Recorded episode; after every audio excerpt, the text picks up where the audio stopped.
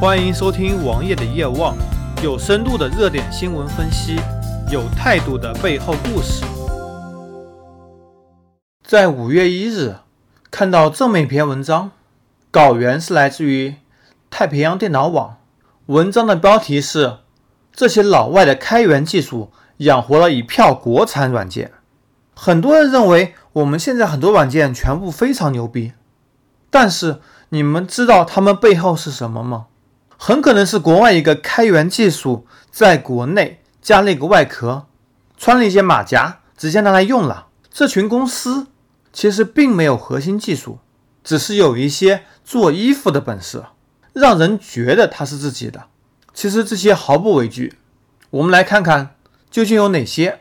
首先，我先说一个大家都知道了，但是在这篇文章中没有提到的东西——安卓。很多人都在用安卓手机，尤其是今年第一季度，安卓手机的份额达到了百分之八十七，iOS 用户越来越少了。在此背后，我们可以听到 MIUI、Flyme、EMUI、ColorOS、轻 OS、氧 OS、努比亚 OS 等等非常常以听到的名字。其实他们是 OS 吗？他们并不是。他们是基于一个开源的安卓，再在上面自己做一些界面优化，做一些定制，做一些特殊功能而已。而所谓的定制和优化，或者说特殊功能，很多也是开源的。当然，你说他们设计了自己的图标，设计了自己的界面，没有错。但是他们背后，这的的确确是安卓的贡献。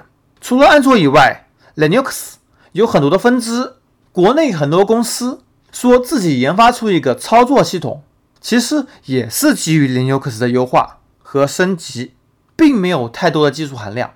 在操作系统领域亦然如此。那么在其他领域呢？我们来看看浏览器，国内很多的，比如说三六零安全浏览器、搜狗浏览器、QQ 浏览器，非常非常多吧。但其实它们都只是一个外壳。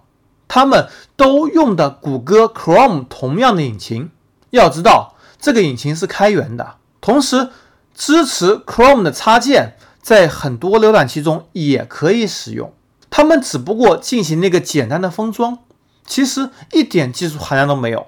当然，你要说技术含量没有，其实也有，比如说搜狗浏览器打通了教育网、电信、联通之间的一些屏障。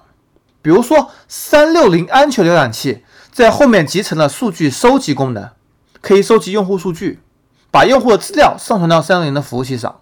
这些都是他们的创新。国产播放器的大奶妈 FFmpeg，这是一个开源的视频解码器。我们熟知的暴风影音上市了，而且估值非常高。上市以后连续 N 多涨停。其实它只是把国外的 MPC。和 KLAT 给封装到一起，在此之后加入了一些 FFmpeg 的一些解码器，从而产生了一个播放器。在当时，这个播放器笼络了很多的用户，因为它非常小白。在之后，它加了一些网络内容，可以通过网络链接来进行观看视频，所以把用户更多的聚集起来，然后加以炒作上市。除此之外，比如说 QQ 影音。它也在 FFmpeg 官方的一个盗版列表之中，永久的被定在了耻辱柱上。除了播放器，我们来看看压缩软件。国内有很多不错的压缩软件，其实它们都是七 zip 加了一个外壳。七 zip 是一个非常好的压缩软件，它的压缩率是最高的，但是它和 WinIR 比少了一个功能，就是加入修复数据的功能，所以使用面。比 WinRAR 小的很多，大多数用户并不知道，因为七 zip 是开源的、免费的，而且它的压缩率非常高。国内很多软件借助了七 zip 的引擎，然后加入了非常多的私货，让其他软件无法解压，还造成了代码不兼容。